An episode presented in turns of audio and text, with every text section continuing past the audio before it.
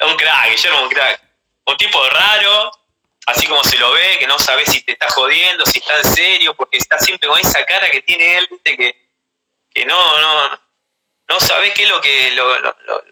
si te está hablando en serio, te está jodiendo, porque a veces te decía algo y vos veo que te quedas mirando el vamos diciendo, me a lo mejor te estaba cagando pedo y si me está cagando pedo, ¿verdad? O hasta que largaba una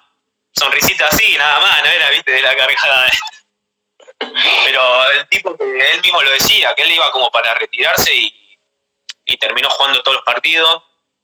era el primero en entrenar, no se perdía un entrenamiento, no lo veías nunca en la camilla, era el primero en llegar, el último en irse. Un ejemplo total de profesional y, de jugador, porque era el más grande del plantel y sin embargo creo que fue el de más alto rendimiento ese torneo, jugó casi todos los partidos y,